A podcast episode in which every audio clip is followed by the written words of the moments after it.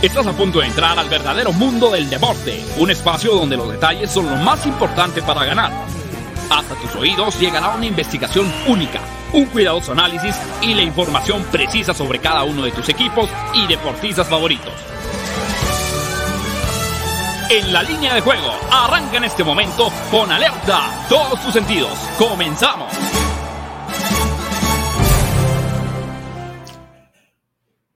Hola, ¿qué tal? ¿Cómo están? Bienvenidos en la línea de juego en fusión con Máximo Avance, el programa que tiene que ver con el mundo de las probabilidades, tendencias, estadísticas, la información de manera previa a los eventos deportivos más atractivos a nivel nacional y mundial. Estamos completamente en vivo. Hoy es lunes, lunes 24 de enero del año 2022, cuando son las 12 del día con dos minutos.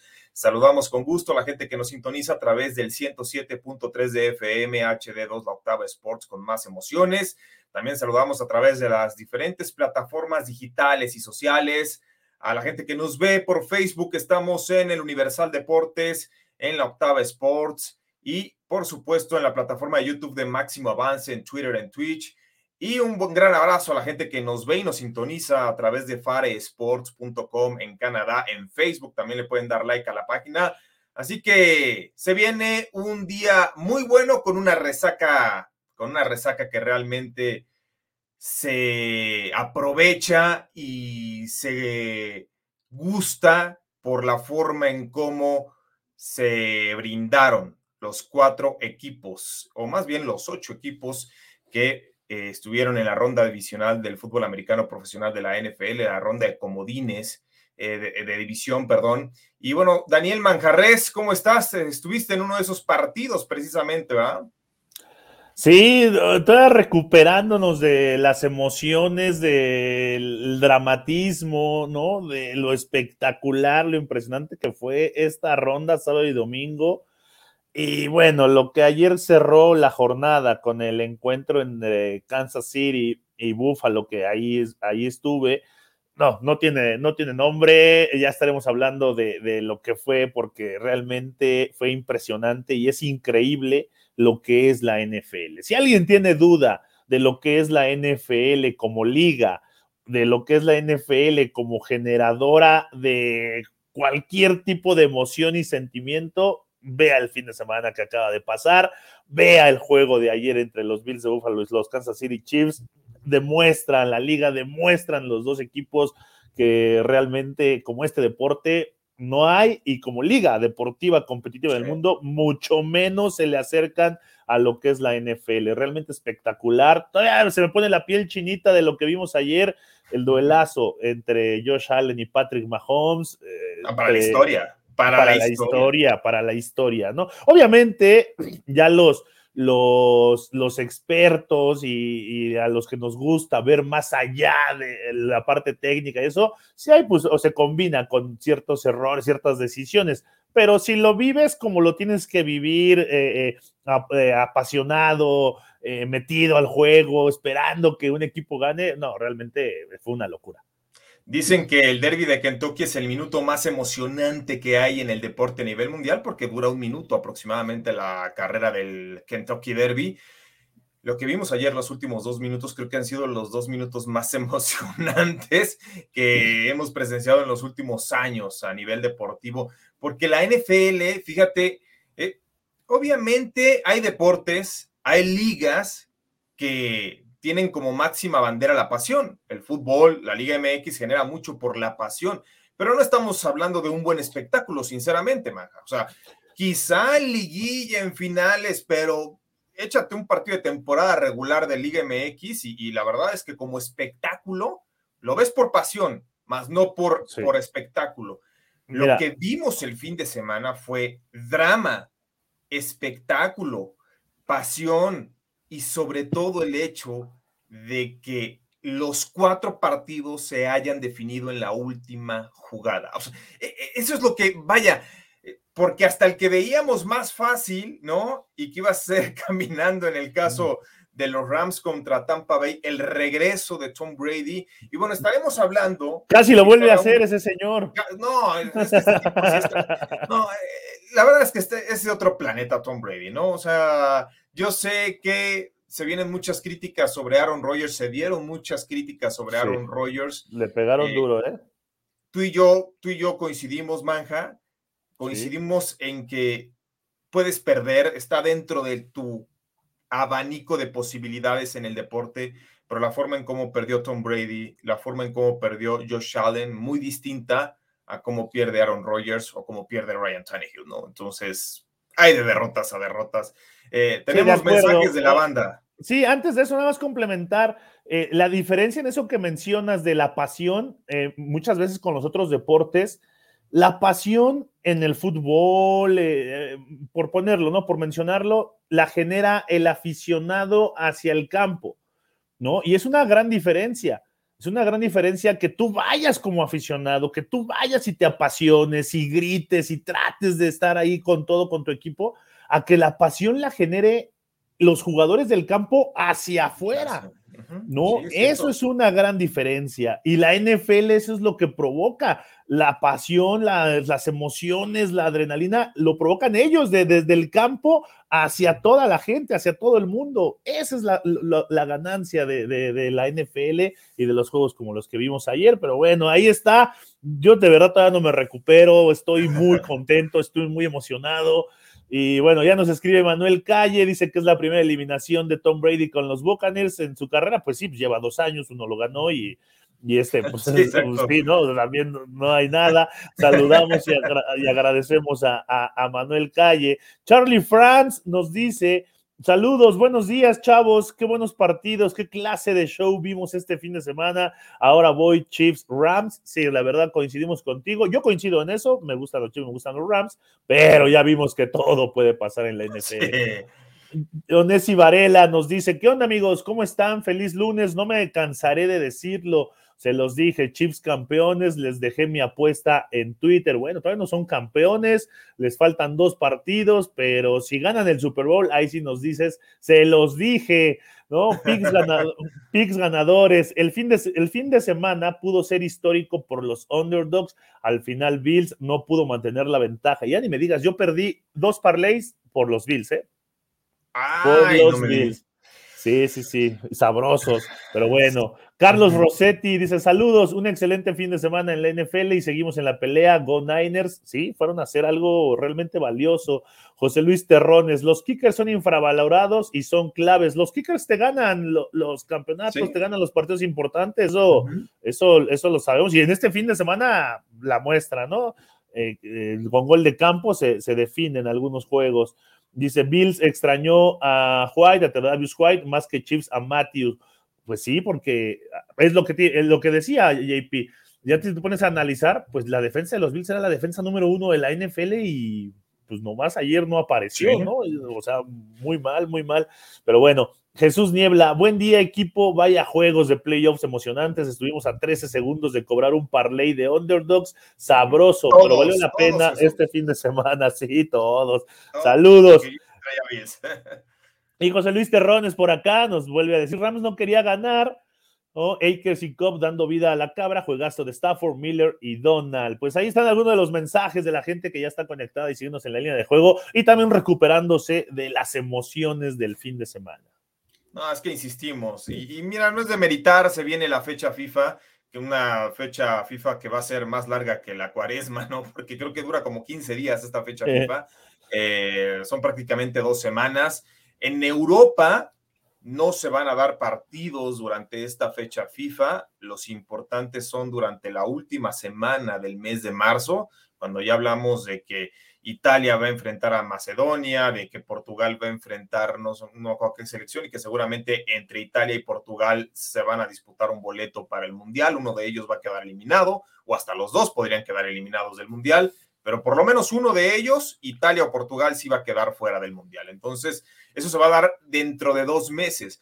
Pero esta fecha FIFA va a traer partidos de eliminatoria en Sudamérica y también en CONCACAF eh, también eh, tenemos, Manja, mejores cobros y nos vamos con el dato y de ahí analizamos un poco lo que fue la jornada. Yo sé que no es nuestro tenor, pero vale la pena hablar de lo que vivimos el fin de semana, ¿no? Sí, sí, sí, totalmente de acuerdo. En los mejores cobros, pues el empate del Real Madrid y el Elche en la Liga Española pagó más 775, quedaron 2-2 al final en ese partido. También en la Premier League, el empate entre el Southampton y el Manchester City, este quedó 1 a 1 y pagó con un momio de más 565. Y en el, en el torneo de Australia que se está llevando en la, rama femenil, eh, Jalep cayó 2 a 1 con Cornet y esto pagó más 550 en un parlay de 100 pesos. Usted cobraba 37,821. Así que esos fueron los mejores cobros del fin de semana o los que quisimos poner ahí que estuvieran algo sabrosones, ¿no? Porque Híjole. hubo uno, ¿sabes cuál? El del Real Madrid que anotó el empate al minuto 92. ¿Sabes cuánto iba a pagar el triunfo del Elche? Más 1700 Sí, ese estaba sabrosón. habría sido la sorpresa de los últimos cuatro o cinco meses en el fútbol, ¿eh? Entonces, ese estaba muy bueno. El Madrid anotó el empate al 92, una cosa así. Y sabes que también en, la segunda división de Turquía se dio uno arriba de más mil. Pero bueno, pues ahí seamos honestos y sinceros y serios. Este, si no conocemos los de la primera división, vamos a estar conociendo los de la segunda división de Turquía.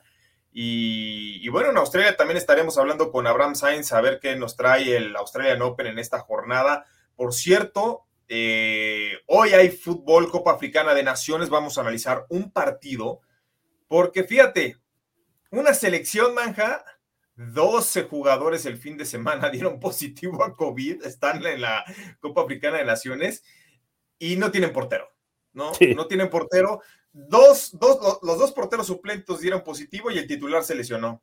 Entonces, y ya son, y es la ronda de, de, cuartos, de octavos de final. Van a enfrentar a Camerún, que es el anfitrión y que aparte es uno de los grandes favoritos. Entonces, estaremos hablando de eso más adelante, ya después de la media hora. Pero a ver, Manja, vamos con el dato y el dato tiene que ver con algo que anticipamos la semana pasada, porque dijimos y advertimos que se venía la ronda divisional más pareja de la historia y que por primera vez en la historia de los playoffs de la NFL, esta ronda decidió sus cuatro partidos en la última jugada.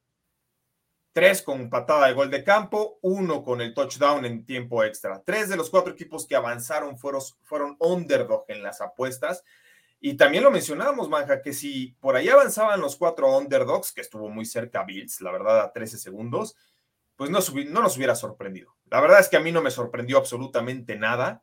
Al contrario, lo gocé. Pero, ¿qué nos puedes decir, Manja? Primera instancia, Bengalíes de Cincinnati contra Titanes de Tennessee. Me da la impresión, no sé si pienses lo mismo que yo, que cuando estás viendo una camada tan espectacular de corebacks jóvenes en la conferencia americana, los Titans, mientras tengan a Ryan Tannehill, no van a hacer absolutamente nada. Sí, no, totalmente de acuerdo, ¿no? Con el talento que, que, vemos y de lo que se viene, de lo que se ha hablado eh, con Joe Burrow, con Josh Allen, con Patrick Mahomes, con Justin Herbert, con Matt Jones, o sea, realmente sí ya. lo, de Trevor Lawrence también, o sea, sí dices, eh, sí volteas a ver a corebacks como Ryan Tannehill que han tenido ya sin fin de oportunidades de demostrar y no la han hecho realmente.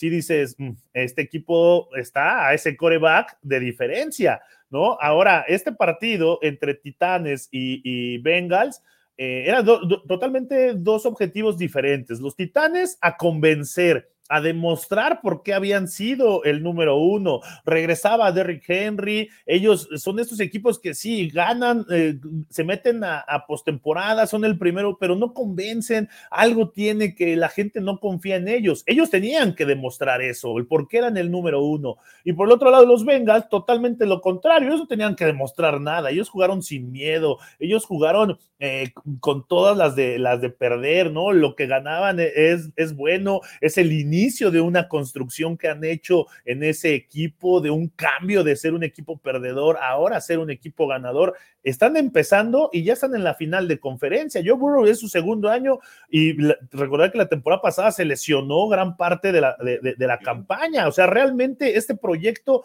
está iniciando el de los Bengals. A mí me da mucho gusto por el equipo de Cincinnati. Sí creo que lo de Tennessee mientras tengan a Ryan Tannehill eh, no, no, van a, no van a dar ese paso que les hace falta y viendo lo que se viene en la conferencia americana con los corebacks, realmente están muy lejos Tannehill de estar a la altura. Había un meme, ¿no? Que decían que eh, pusieron a Ryan, se equivocaron en activar a Ryan Tannehill, lo pusieron en modo Dolphins y no lo dejaron en, modo Titans, ¿no? Entonces, pero dos equipos diferentes.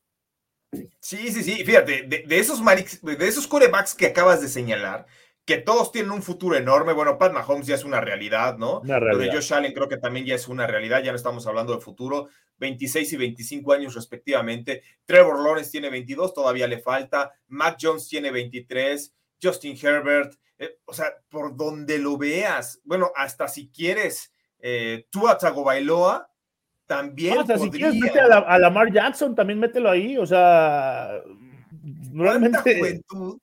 Pues los Titans, mientras no tengan uno de ellos, ¿no? Ahora, ¿qué tiene que hacer Tennessee? Una de dos.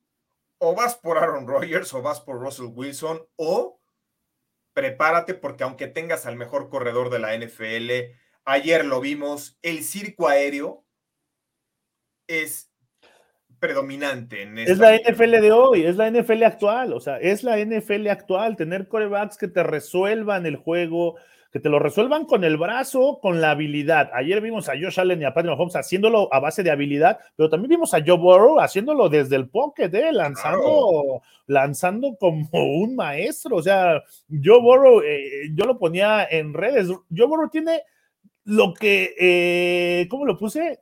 Algo así que hacía referencia a que tiene todo el perfil del coreback exitoso en NFL cuando después de que corrió porque no, corre como Tom Brady, ¿no? O sea, realmente yo borro y si dices, oye hijo, tienes 22 años, 23, corre con el freno de mano puesto. Sí, corre un poquito, ¿no? Pero no, hasta eso lo tiene, ¿no? Pero, Sí, es más, es más de la escuela antigua, ¿no? Josh Allen es un súper atleta. Ah, Pat Mahomes, no se diga, la, cantidad de recursos que tiene Pat Mahomes es un Jaudini, es un mago, eh, saca jugadas, pero sobre todo con una mentalidad los dos.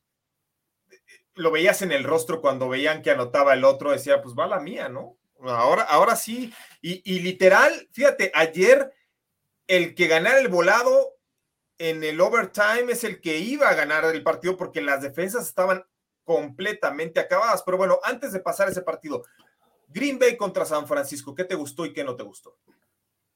Mira, me gustó el, eh, lo de San Francisco, cómo está creciendo en estos playoffs, ¿no? Y ya lo había demostrado desde hace eh, tres años que llega al Super Bowl, un equipo bien entrenado un equipo, y por acá nos hace la pregunta, fíjate, y se la voy a contestar. Israel Rodríguez nos dice: Manja, tú que eres coach, ¿podrías ayudarme a contestar qué tienen estos 49 para saber ganar? Me gusta que los 49 saben y conocen y explotan la fórmula que ha dado tanto éxito en la NFL, JP. La fórmula de correr bien el balón, por esencia, ¿no? Por, por esquema de, de equipo, corre bien el balón una defensa que se crece en los momentos importantes, una defensa que te puede dominar en, gran, partida, en gran cantidad de tiempo el, juego, eh, al equipo contrario durante el juego, y un coreback que cumple, ¿no? Un coreback que no es espectacular tampoco. Jimmy G? Sí, al, estar en ese equipo San Francisco, sí, es un coreback que no es espectacular, es un coreback que no te va a ganar un partido, pero ya, pero ya tienen la fórmula hecha. Kyle Shanahan no sabe errores. Y que no te comete errores. Y a, pesar de que comete errores, lo demás, esas tres, esas tres vertientes de correr bien el balón, de una defensa que, que, que es, e, es, muy disciplinada, solventan lo que pueda hacer Jimmy G. Y eso lo hace muy bien San Francisco, eso los llevó al Super Bowl y eso los tiene otra vez en la final de conferencia. Eso es el gran mérito de este equipo de, de los Niners. Aparte, le sumas que Divo Samuel está viviendo un momento increíble, es un auténtico playmaker, que Laia Mitchell cayó como anillo al dedo para llevar el balón por la vía terrestre, o sea, le sumas esos, ya, esos detalles, pues por tienen a San Francisco donde, donde lo tienen, ¿no? Pero ellos, ellos tienen la fórmula, la fórmula exitosa comprobada, un ataque terrestre muy eficiente, muy efectivo, una defensa que domina el trámite del juego y un coreback que cumple y que te va a cometer errores. Y bueno, y una superestrella como Divo Samuel.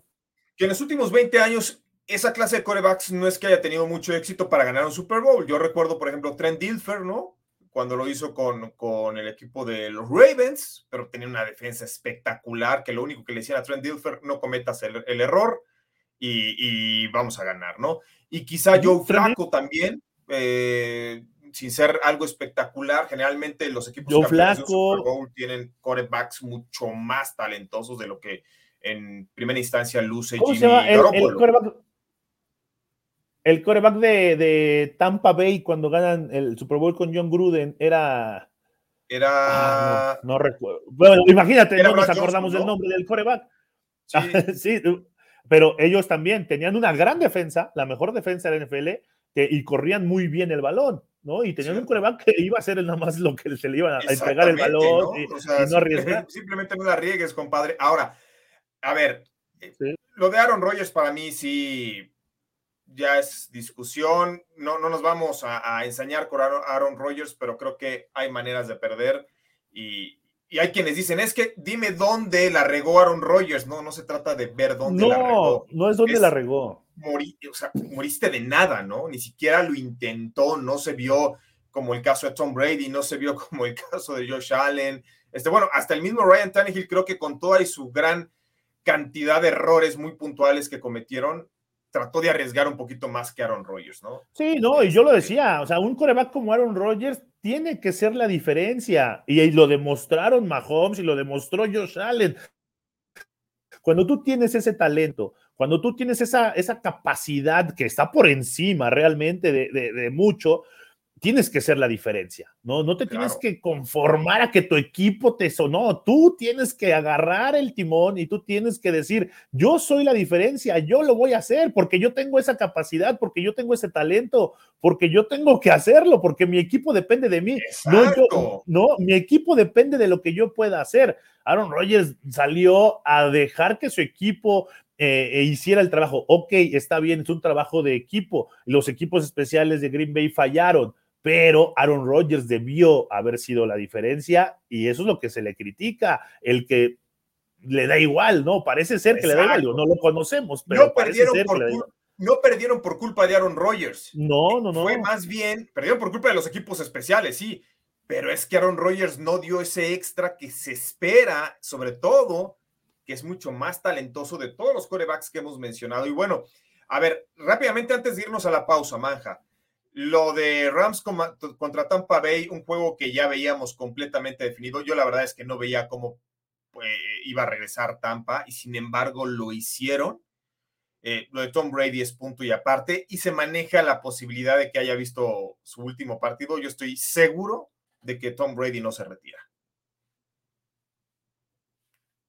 ¿Estás por ahí? Ya, ya, ya te friciaste, mi manja. Este, tenemos un problema con la conexión de Daniel Manjarres, pero bueno, eh, también tenemos que hablar del Chips en contra de Bills. Nosotros vamos a ir una pausa y estamos de regreso. Son las 12 del día con 24 minutos, tiempo del centro de México. Esto es en la línea de juego. Locava Sports te da más emociones. Continuamos a través de las plataformas digitales junto a Daniel Manjarres, Juan Pablo Faril. Arturo Carlos está en pleno vuelo. Eh, escuchó el rumor Arturo Carlos de que iba a ser el último juego eh, de Tom Brady y pues, como si yo, como si tú y yo hubiéramos ido al, a la tienda de la esquina, Maja, dijo, pues me voy a ir a verlo, ¿no? Sí, oye, pero sí crece ese, ese rumor. Ah, Digo, algo, por algo, por algo lo saca Adam Shifter, este eh, periodista importante que pues por lo regular nunca se equivoca, ¿no? Algo se ha de estar manejando, información que seguramente no, no tenemos y todavía no conocemos, pero pues si ya suena ese rumor, yo tampoco no lo creo, pero yo creo que sí pudo haber sido... Ahí tenemos un problema con la conexión de Daniel Manjarres. Eh, regresando a esa pregunta expresa, Manja, creo que el día o el año, la temporada que Tom Brady decida dar por finalizado su etapa como profesional, lo va a anunciar antes de que arranque, como lo hizo quizá Mariano Rivera, como lo hizo Derek Jeter, como lo hizo eh, como lo hicieron tantos eh, jugadores grandes, o por lo menos no si un año antes o una temporada al inicio, por lo menos a la mitad, ¿no? Cuando el cuerpo ya no te da, porque creo que sí amerita un retiro de Tom Brady que a donde se pare con el equipo que gustes, ¿no? Por lo menos como fue con Derek Jeter, incluso en Fenway Park, en la casa de los Red Sox, le rindieron un homenaje. Entonces creo que Tom Brady sería algo que yo estaría esperando que se hiciera por parte de algunos equipos, pero para eso Tom Brady también lo tiene que anunciar con suficiente tiempo de anticipación. Sí, y, yo lo veo eh, de, esta forma, JP. Este año, este año los Bucaneros de Tampa, en gran parte Tom Brady los convence para que firmen los 22 titulares que ganaron el Super Bowl para buscar ese segundo anillo. Eso implicó que varios de ellos se bajaran el sueldo o controlaran sus pretensiones económicas, convencidos en lo deportivo de que con Tom Brady ahí iban, era muy probable que llegaran a otro Super Bowl y lo ganaran. Yo creo que se empieza a manejar la versión de que pudiera retirarse Tom Brady porque eso ya no va a pasar. ¿no? Eso ya, o sea, ya no llegaron al, bicampeonato, ya no, ya no van a tener ese segundo anillo consecutivo, y entonces muchos jugadores ahora sí se va a desarmar este equipo de Tampa Bay y un...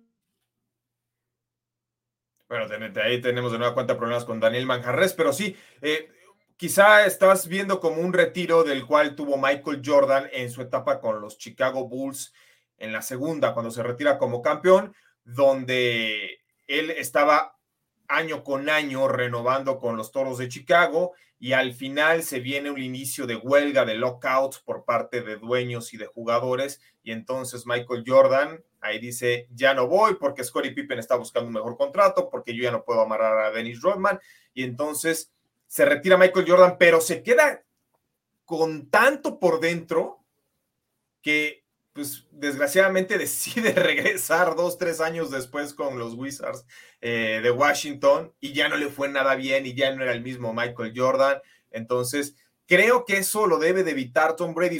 Tom Brady debe verse en los espejos, ¿no? De alguien como Michael Jordan, la forma en cómo se retiró, y alguien como Derek Jeter, cómo se retiraron los dos. Entonces, yo creo que Tom Brady debe querer un retiro más al estilo de Derek Jeter que como el que tuvo Michael Jordan, por ejemplo. Pero bueno, eh, y de hablar de, lo de ayer, Chiefs contra Bills, creo que ha sido el partido del año, y eso que apenas estamos en enero, ¿no, Daniel?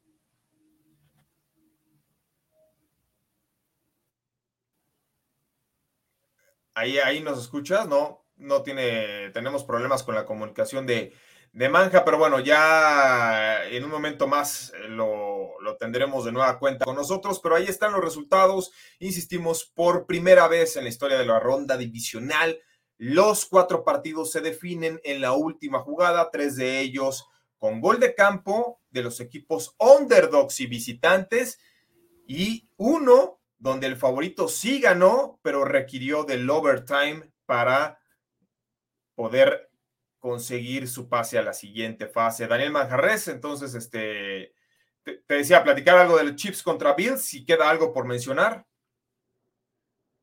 No, Manja nos está viendo el pelo nada más, está con problemas, pero bueno, nosotros este, estamos a punto de regresar del corte comercial eh, para el radio.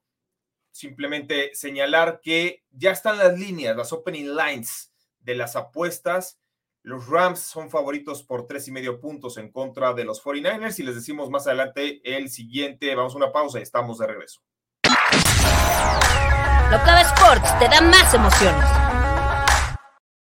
Continuamos saludos a través del 107.3 de FM HD2 La Octava Sports. Vaya cobertura que ha tenido La Octava Sports en cuanto al fútbol americano profesional de la NFL con dos partidos desde la semana 1 hasta el fin de semana con la cobertura de los playoffs, obviamente relacionados a la conferencia americana. Y pues invitarle a la gente, Daniel Manjarres, no sé si sigas por ahí, este, te nos estás friseando cada rato, pero ustedes van a tener la conferencia americana, ¿no?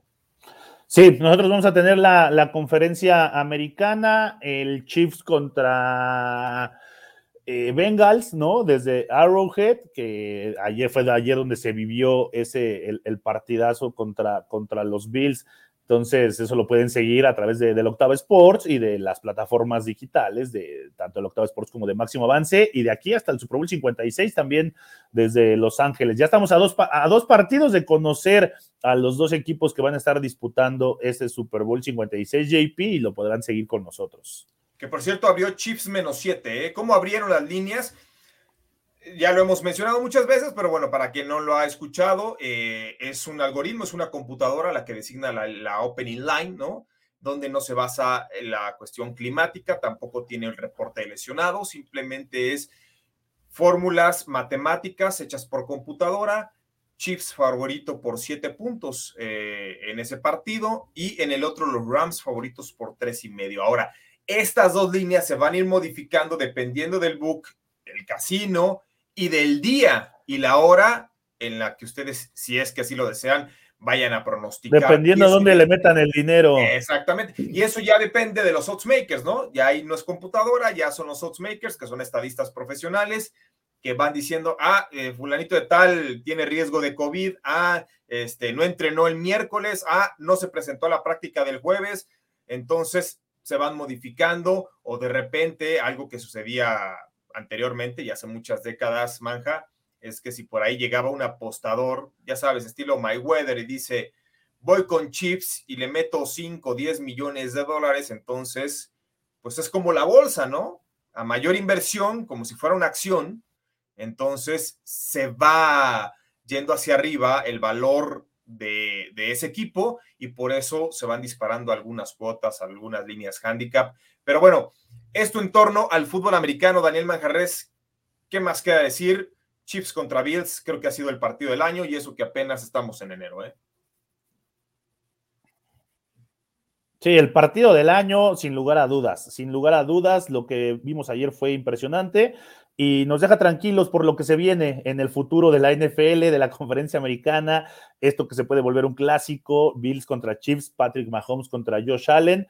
Eh, realmente lo que nos regalaron ayer es de, admirarse y de quedarse ahí en, la memoria, ¿no? Eh, más allá de que pudiéramos decir o yo pudiera pensar, ¿por qué no patear un raso ¿no? el equipo de los Bills con los 13 segundos y haces que el tiempo se acabe en la patada de, de, kickoff o le dejas solo una jugada desde muy lejos a Patrick Mahomes? Pero bueno, eh, ¿no?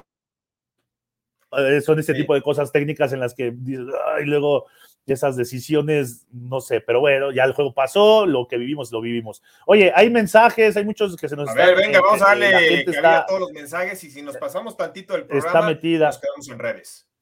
Sí, está metida con nosotros porque Manuel dice, mi Super Bowl será Rams contra Chiefs. Dice José Ramírez, todos los QBs se vieron impresionantes a excepción de Rogers y Tannehill. José Luis Terrones dice, deben modificar el reglamento del overtime para playoffs en la NFL. También eso es un tema que se está dando, JP, porque los Bills no tuvieron la oportunidad. ¿No? ¿Como el de college? Pues eso, eh, mira, debes de encontrar una forma en la que los dos tengan la misma oportunidad. Eso me queda claro. Yo después de ver los últimos dos minutos dije, el que gane el volado. Sí, claro. Eh, ajá, y es que, es que se define en un volado. Sí, sí, Porque las defensas, las defensas no iban a parar, pero a nadie, a nadie iban a parar las defensas. Ahora, Manja, hay una realidad. ¿Qué está ocurriendo? Y esto también hay que ser puntuales. ¿Qué está ocurriendo en los últimos años en la NFL? Cuando los Cowboys ganaron dominaron en los 90, principios de los 90, que ganaron tres Super Bowls en cuatro años, y que también San Francisco, en aquella época se promediaban 41, 42 puntos por partido el promedio. Los últimos dos años el promedio estaba, ha estado arriba de 47, 48 puntos. Es decir, se anotan prácticamente dos touchdowns más que hace 30 años o que hace 25 años. ¿Por qué? Porque el fútbol americano se ha hecho más aéreo, menos terrestre, obviamente, pero también porque en el deporte, y lo vemos en otras especialidades, en otras ligas, como en el hockey de la NHL, donde ya se anotan más goles, como en la NBA, donde se anotan ya mucho más puntos, en el fútbol, eh, por ejemplo, italiano, donde ya se anotan mucho más goles, en la Bundesliga, en la Liga Española, se anotan más goles. Creo que México es de las pocas ligas donde se anotan menos que en el pasado. La tendencia en Europa es que se anotan más goles. ¿Y por qué? Porque tiene que ver mucho con el desempeño físico-atlético.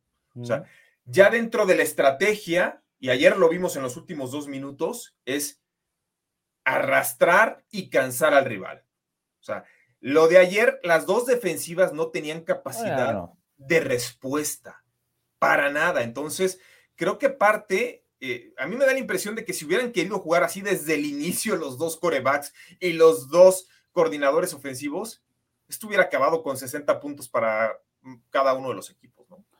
Sí, sí, de acuerdo. Las defensivas ya no tenían nada. José Luis Terrones nos dice nueve capturas a Borrow, pero tres errores de Tannehill. Sí, es lo que, lo que se vivió en ese partido. Y también por acá nos dice Bengals necesita línea ofensiva. Pues mira, eh, tal vez sí, por cómo le pegan a Borrow, pero tal vez no, porque a pesar de que necesitan línea ofensiva desde el año pasado, van a jugar la final de conferencia. O sea, ahí eh, yo entro en esa, en esa disyuntiva y yo entiendo la parte de que la línea ofensiva es muy, pero muy importante en este deporte, si no es que la más importante, pero los Bengals realmente la necesitan, están en la final de conferencia, ¿eh? No, ah, yo te pongo este ejemplo, por ejemplo, eh, Bengals en el draft tenía un dilema, draftear a un liniero ofensivo, un tackle, el mejor disponible, uno de los mejores disponibles, o a Jamar Chase.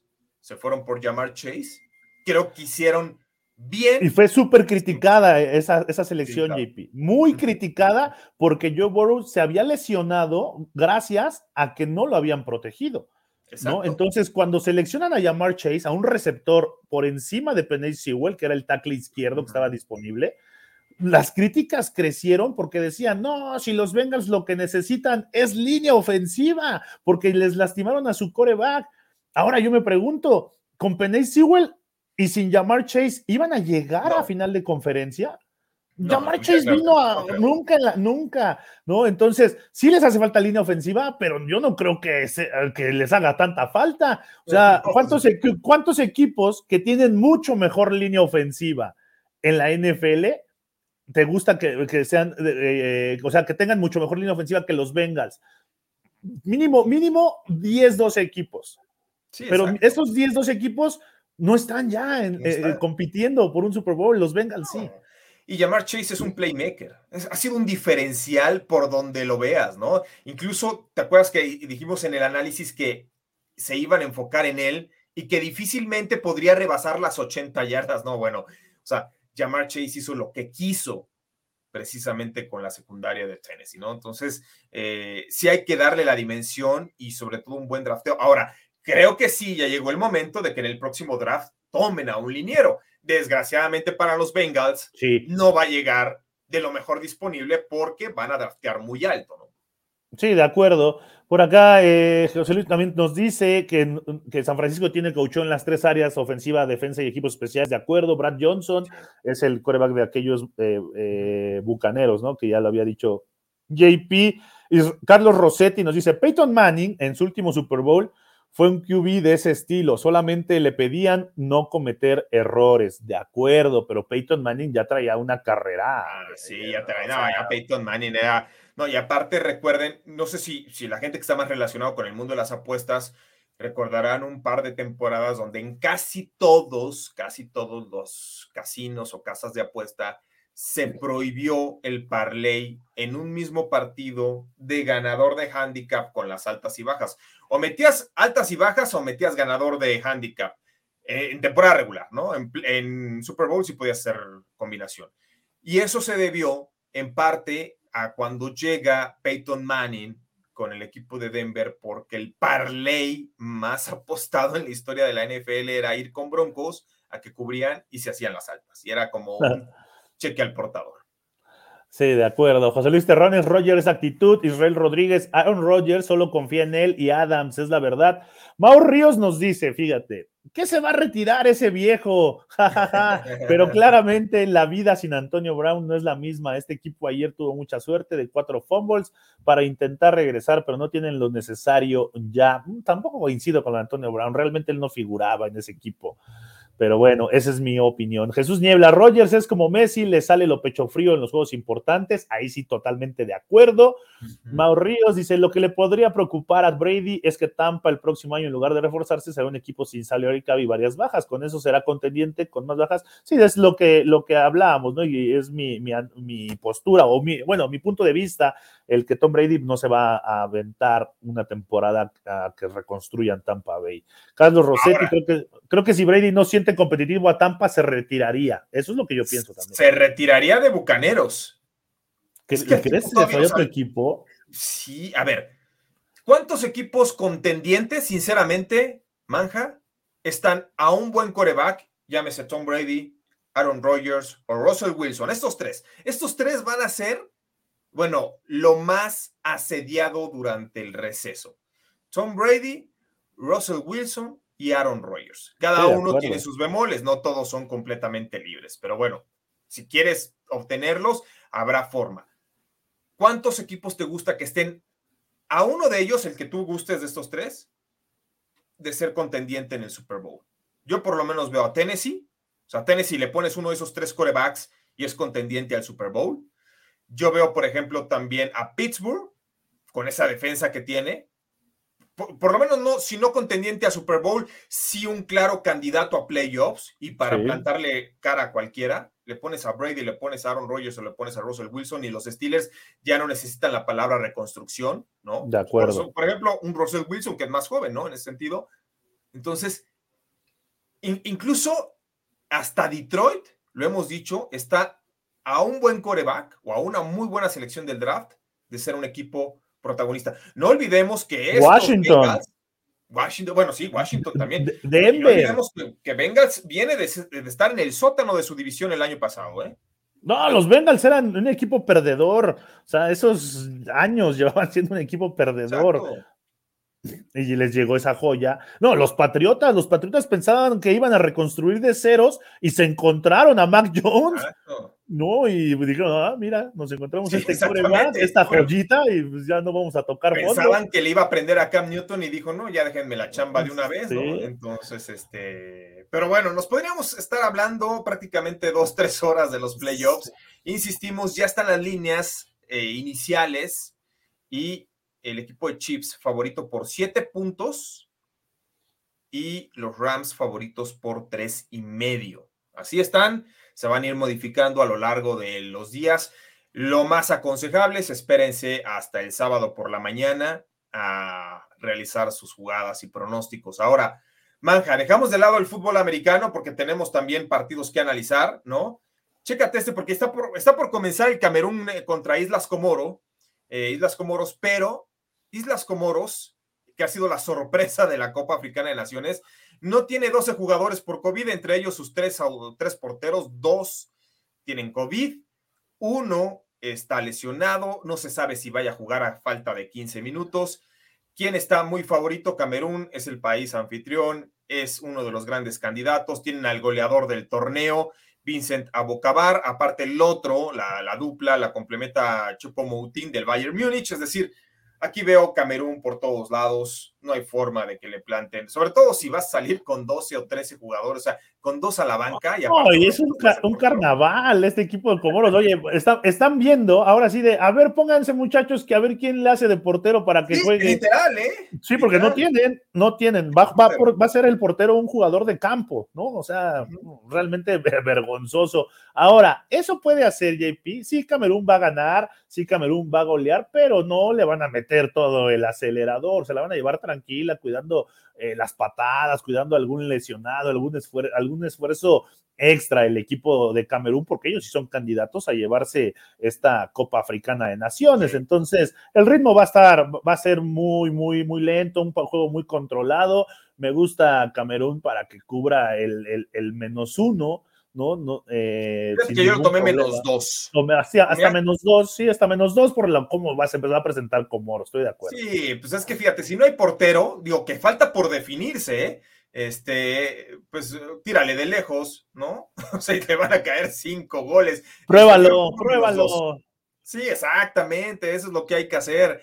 Entonces, este, lo tengo menos dos a Camerún. Me gusta mucho Camerún. Las altas y bajas están en 3, 3.5. Creo que las altas se van a dar. Altas, altas. Este, Camerún, de hecho, eh, fíjate, cosa rara, pero sus, empató con Cabo Verde uno por uno, metió a algunos suplentes, pero derrotó a Burkina Faso 2 por 1, eh, derrotó a Etiopía 4 por 1. La gran sorpresa es. de, mala suerte, de mala suerte lo de Comoros, porque le habían ganado a Ghana, ¿no?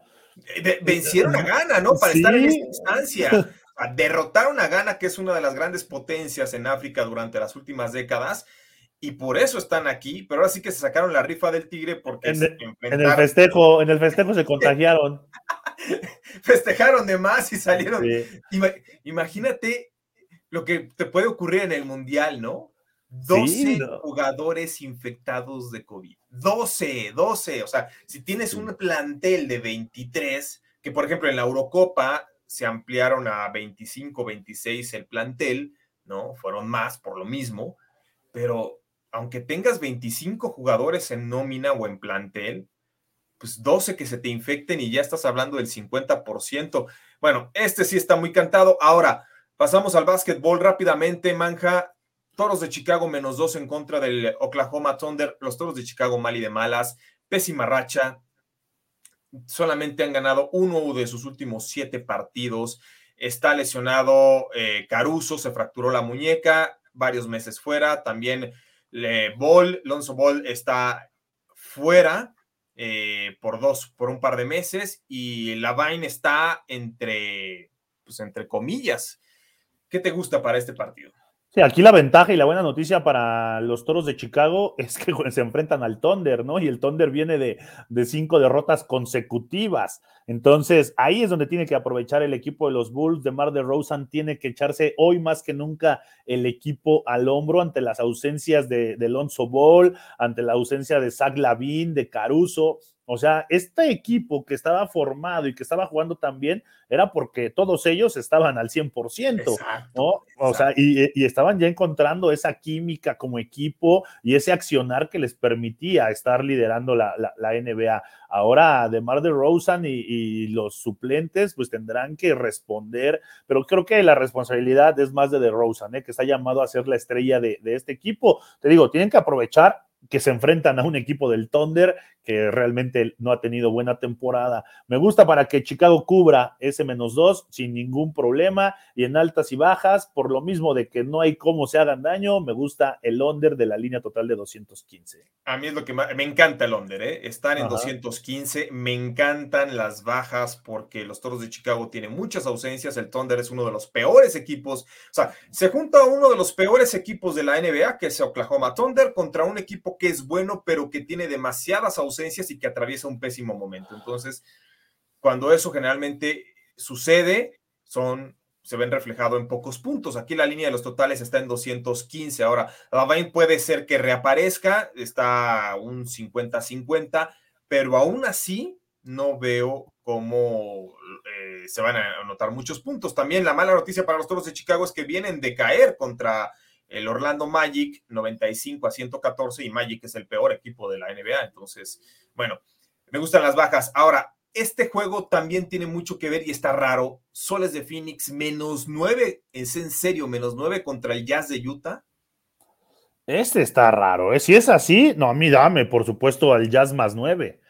¿No? Eh, algo, algo está pasando. Phoenix viene de buena rachita, cuatro triunfos seguidos contra, contra el Jazz de Utah, promedia 118 puntos a favor, por 104 en contra. Además que en los últimos seis partidos no ha perdido el equipo de los Suns, tiene 36 victorias en la temporada, o sea, realmente está jugando muy bien Chris Paul, Devin Booker, de Andre Ayton, este equipo de Phoenix, pero sorprende que el Jazz esté tan abajo en la, en en la línea.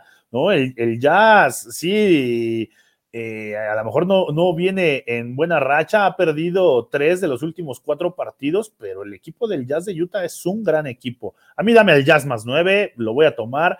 En la línea total está en 222. Eh, el under hay un 61% de probabilidad a que se dé, creo que también puede, puede darse el under, pero creo que tomar al Jazz más 9 está, está muy atractivo.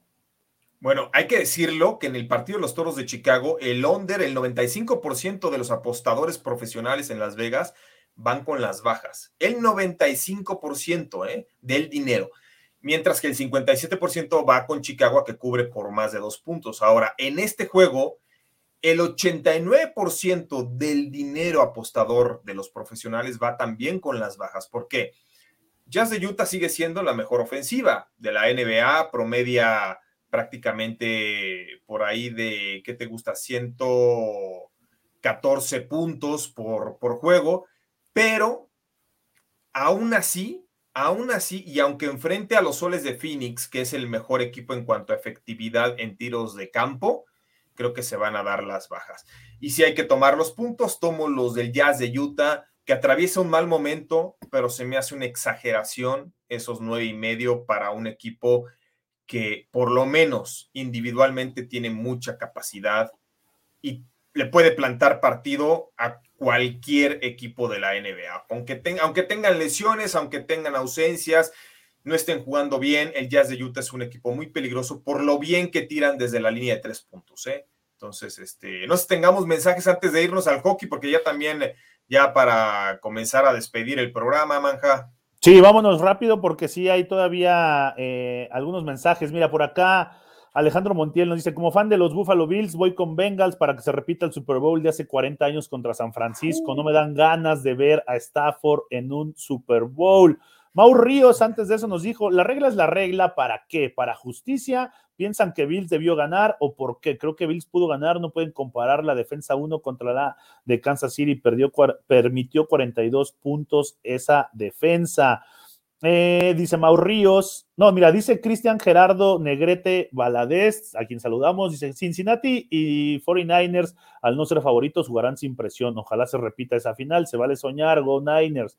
Mau Ríos me dice, aguas con los Bengals, Daniel Manjarres, el próximo año van a enfrentar a su división ya con Baltimore completo, calendario de primero de división y sin línea ese calendario aguas.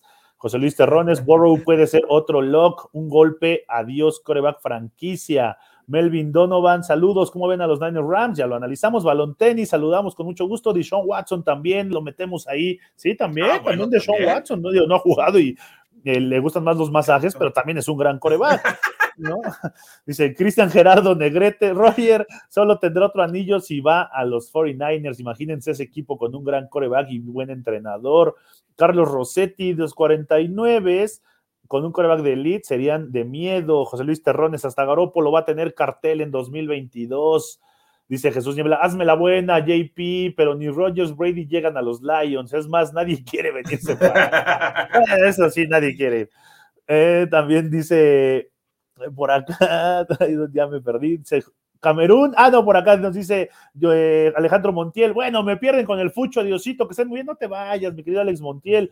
Jonesy Varela dice, Camerún menos 2.000 y Cómoros más 3.300, Jesús Niebla ya está menos 2.000. Menos 2.000, fíjate, yo la agarré, yo se la tomé, este, menos 550 las a las 6 de la mañana dije, no, esto es un regalo, papá. Entonces estaba menos 550 a partido. El menos 2 lo tomé más 110 por ahí.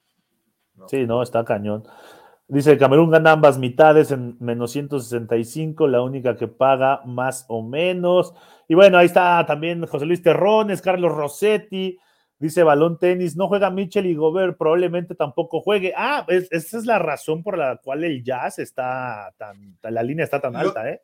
Sí, fíjate que lo de, lo de Donovan Mitchell es, es, cierto, está en duda porque ya no ha disputado los últimos cuatro partidos, que creo que fueron ya muchos por conmoción. Entonces, tiene probabilidades de regresar Mitchell para este juego, ¿eh? por eso no se no hay que descartarlo porque ya van cuatro partidos que se pierde por, deja tu protocolo porque no se ha sentido bien, ¿no? Este, cuatro partidos por conmoción. Mira lo que nos dice Nullify, JP. Saludos amigos, por favor, ya tendremos mucho tiempo para hablar de otros deportes. Ahorita lo único que importa es el americano. Bueno, ¿sabes qué, Vamos a despedir. Vamos a despedir para el radio. Tenemos que, por respeto, vamos a, a, irnos a una pausa. Despedimos para el radio. Continuamos con el All-In y hablando también un poquito más de estos deportes, esto fue en la línea de juego. Locava Sports te da más emociones.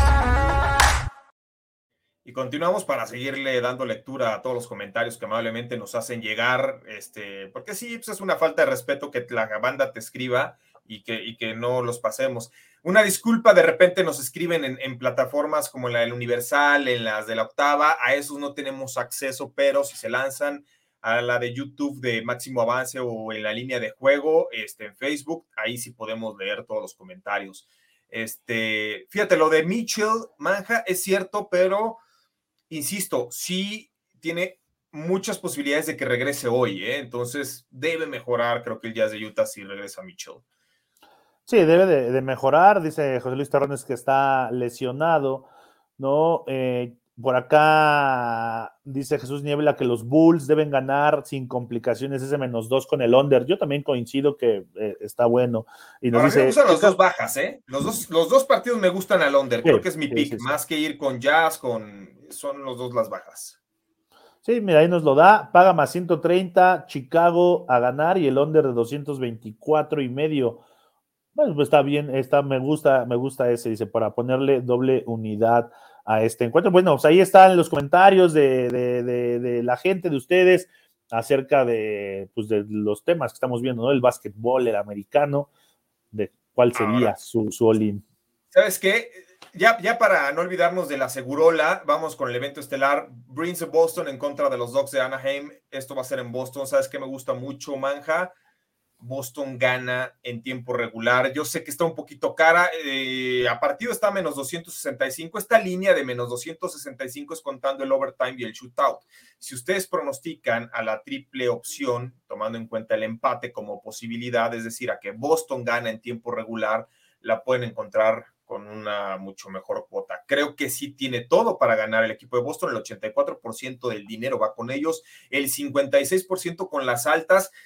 Yo no me fío mucho de las altas y bajas porque Boston es un equipo que defiende relativamente bien, pero sobre todo Anaheim está padeciendo mucho, está promediando menos de dos goles por juego en las últimas dos semanas. Entonces no me guío mucho por eso, pero creo que Boston va a ganar en tiempo regular.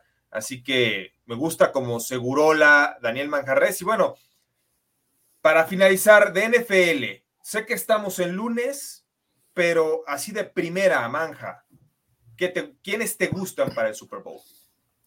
Me gustan los Chiefs. Sí, creo que los Chiefs son hoy mejor equipo uh, que los Bengals y hasta aquí va a llegar el sueño de, Cincinnati. Eh, no me gusta tanto la línea, creo que va a ser más parejo pero al final está en menos 7, ¿no? De los Chiefs. Me gustan las altas de este partido, que va a haber puntos y bueno, me la puedo jugar a que los Chiefs cubren ese menos 7. ¿eh? Y del otro lado de la conferencia nacional, creo que los, los Rams van a ganar y ese sí, eh, pero con los puntos de los Niners, más tres y medio, creo que los Rams ganan por uno o dos puntos. ¿eh? ¿Sabes qué? Es que después de lo que vimos con Pat Mahomes, es que es increíble este hombre. Pero a mí me gusta eh, Rams para que gane. Creo que sí va a poder cubrir en contra de San Francisco. Sabemos que se enfrentaron hace poco, en la última semana de temporada regular. Eh, San Francisco trae muy buen equipo, pero considero que esta es la instancia donde ahí sí ya va a pesar el no tener un coreback de élite. Y del otro lado, Creo que Chiefs va a pasar, aunque me quedo con los puntos que pueda obtener el más 7, eh, Joe Burrow y el equipo de los Bengals. Y en un Super Bowl iría con los Rams. ¿eh? En un Super Bowl irías con los Rams. Yo también, fíjate. Yo también en un Super Bowl iría con los Rams. Eh, Rams Chiefs, pensando en un Super Bowl Rams Chiefs, yo lo iría con los Rams. Fíjate, estamos en la instancia de cuando dimos a los Bravos de Atlanta ganadores de la Serie Mundial. ¿no? Que fue cuando se dieron las, eh, las eh, ¿cómo se llaman? las conferencias de, bueno, de la liga, las finales de la liga americana y de la liga nacional. Entonces, cuando quedaban cuatro equipos, me acuerdo que dimos a los Bravos de Atlanta. Aquí quedan cuatro equipos. Si hay que ir por uno, me voy con los Rams para que sean ganadores del Super Bowl. sí, yo también, yo también voy con los Rams. Fueron mi gallo desde antes de la temporada. ¿eh? dije, es que traen un Rams, los Rams son ese equipo que van a ser la sorpresa este año. Eh, quitando mi pronóstico de Super Bowl, que era Tampa Bills, el cual ya, ya fue, eh, mi, opción eran los Rams. Y mira, ahí van, ahí van mi caballo negro. Tiene un defecto, no están cerrando bien. no están aprovechando. O sea, les pasó en temporada regular contra San Francisco, jugaron muy bien el primer cuarto, los dejaron vivir y les dieron la vuelta. Contra Tampa ya también estaba ocurriendo casi lo mismo. Deben aprender a cerrar los partidos, pero si lo hacen, los Rams creo que sí tienen todas las facultades para llevarse el Super Bowl. Ahora, Manja, vámonos con el Lolin prácticamente. ¿Qué te gusta? Mira, me gusta para el día de hoy me gusta el Jazz más 9 en, la, NBA, lo voy a tomar. También eh, me gusta el que Chicago cubra ese menos 2 que marca, que marca la línea. El handicap de Camerún menos 2, ese lo, lo tomo seguro. Y bueno, en el hockey, yo voy contigo, yo voy con el experto en hockey, el que está haciendo ganar miles y miles de pesos a la gente con los Bruins de Boston. Les digo, eh, bueno, Manja hace alusión precisamente porque les comentaba durante la semana, empecé eh, en una cuenta con 100, 100 unidades, bueno, 100, 100 pesos, este, puro hockey, puro hockey, y en dos semanas ya llevo 6 mil en esa. Este, vámonos para que se den cuenta de que el hockey es lo más fácil de pronosticar, ¿eh? y no es que sea un especialista, ni mucho menos, pero es lo más fácil. Miolin, me gusta las bajas del Thunder en contra de los Bulls, están en 215. Me gusta el under también de Soles de Phoenix contra el Jazz de Utah, están en 222. Me gusta Boston para que se lleve la victoria en tiempo regular en contra de los Ducks de Anaheim. Eh, lo van a encontrar como por ahí de menos 150 en tiempo regular. Y finalmente Camerún menos 2 los tomo en contra de Islas Comoros, que ya está por arrancar este partido. Gracias, Daniel Manjarres. Eh, gracias, JP. Mañana nos vemos, ¿no? Sí, mañana nos vemos. Gracias, JP. Y gracias a toda la gente y saludos al Team Manja. Muchas gracias a toda la gente que hizo contacto con nosotros, a nombre de todo el equipo de producción, encabezado por Denise en la octava, por Paul, con nosotros en Máximo Avance, Daniel Manjarres, Juan Pablo Faril, gracias. Hasta mañana.